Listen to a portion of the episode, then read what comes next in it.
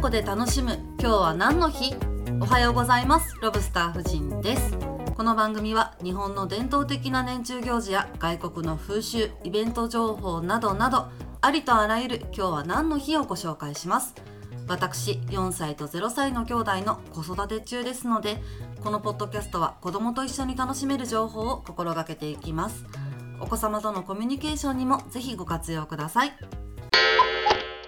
それでは1月22日今日は長崎の冬の風物詩長崎ランタンフェスティバルです。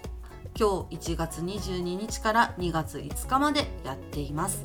長崎の中華街で旧正月春節を祝う行事です。